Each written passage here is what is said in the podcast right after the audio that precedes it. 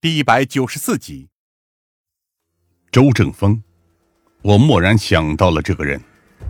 然而，这副形象和那具尸体浮肿不堪的面容几乎没有可比性。原来，从这么久开始，他就已经在遭受家暴了吗？除去这张照片，办公室里再也没有和他个人相关的信息资料，其他的全都是政法系的公务文件。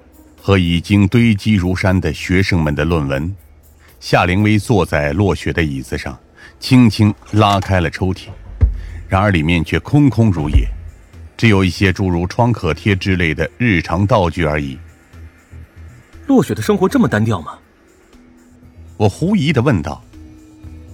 我以为像他那样的人，至少会收到很多情书和礼物才对。夏灵薇叹了口气。他从来都不会去收人家的情书和礼物，而且，就算是被硬生生塞到手里，也会想办法退回去。我好奇的转向了夏灵薇。这么说来，他不是很懂得如何拒绝他人吗？礼物送回去，但是感情可没有办法驳回啊！只要那些人打定主意纠缠他不放，他就没办法脱身了。我随后走到了角落里。看到了那个精致的垃圾桶，里面几乎全都是纸卷。当我随手拿起一张摊开后，才发现这些是没有完成的课案草稿。看来落雪在这方面对待自己也很是严格，正在努力做到最好。而就算是耐心的将所有纸卷全部打开，也没有发现任何想要的东西。难道真的是我多想了？可是，在这些文字当中，我几乎看不出任何被扭曲的思想和心境。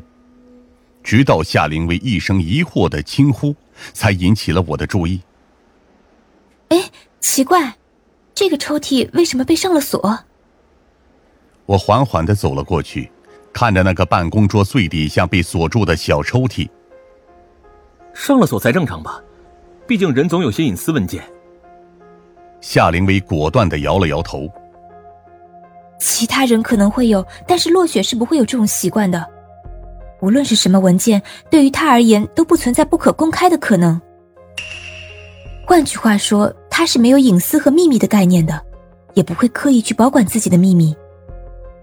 我明白了夏灵薇的意思。你是想说，这个抽屉里可能有我们想要的东西，对吧？夏灵薇自己似乎也不敢确定这点，只是犹豫的点了点头。我随后才蹲了下来，看着那个精细的锁头，直接拽住，随后用力一扯，锁头比我想象中更容易被扯开。毕竟这类小锁头只是所谓的素质锁而已，更多时候只是表面一种隐私概念。如果真的执意打开，是根本没法阻拦的。只是就在我要拉开抽屉时，夏灵薇却下意识地按住了我的手。随后，当我抬头时，她也露出了紧张不安的神情。这样做真的好吗？夏灵薇踌躇的说道：“ 陆雪已经死了，而我们却还在这里窥探他为数不多的隐私。”我叹了口气。我们是在帮他，你还记得吗？如果你真的想要证明落雪在这件事情上的清白，就必须走上这条路。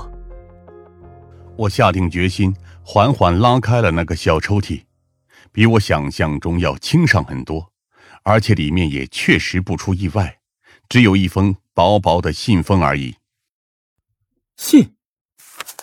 我狐疑的将那个信封取了出来，和普通的信件不同。这上面几乎没有任何可以辨识的姓名和身份地址，只有一片空白。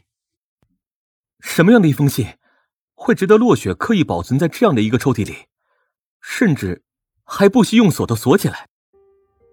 面对我自言自语一般的疑问，夏灵薇也只是不敢确定一般的摇了摇头，而我则下定了决心。不管这里面到底有什么内容，我都得拆开信封才能明白的一清二楚。拆开信封时，首先映入眼帘的便是一行行工整的文字，字里行间流露出的那种青涩的爱意不言而喻。这是一封情书。而当我视角继续往下移动时，瞳孔却猛然收缩了起来。在这封青涩的情书最后所署的名字，赫然便是我这短时间里最为熟悉的那个人名—— 洛宾。夏灵薇也难以置信的凑了过来，粗略的扫了两眼，这才睁大眼睛。这，这是洛宾给洛雪写的情书。几乎不存在错误署名的情况。因为就凭字里行间那种不敢透露情绪的青涩感情，便几乎和洛宾腼腆内向的性格基本一致。至于情书的具体内容，几乎和大众意义上的情书如出一辙，都是青涩的表达感情，都是委婉的询问意向。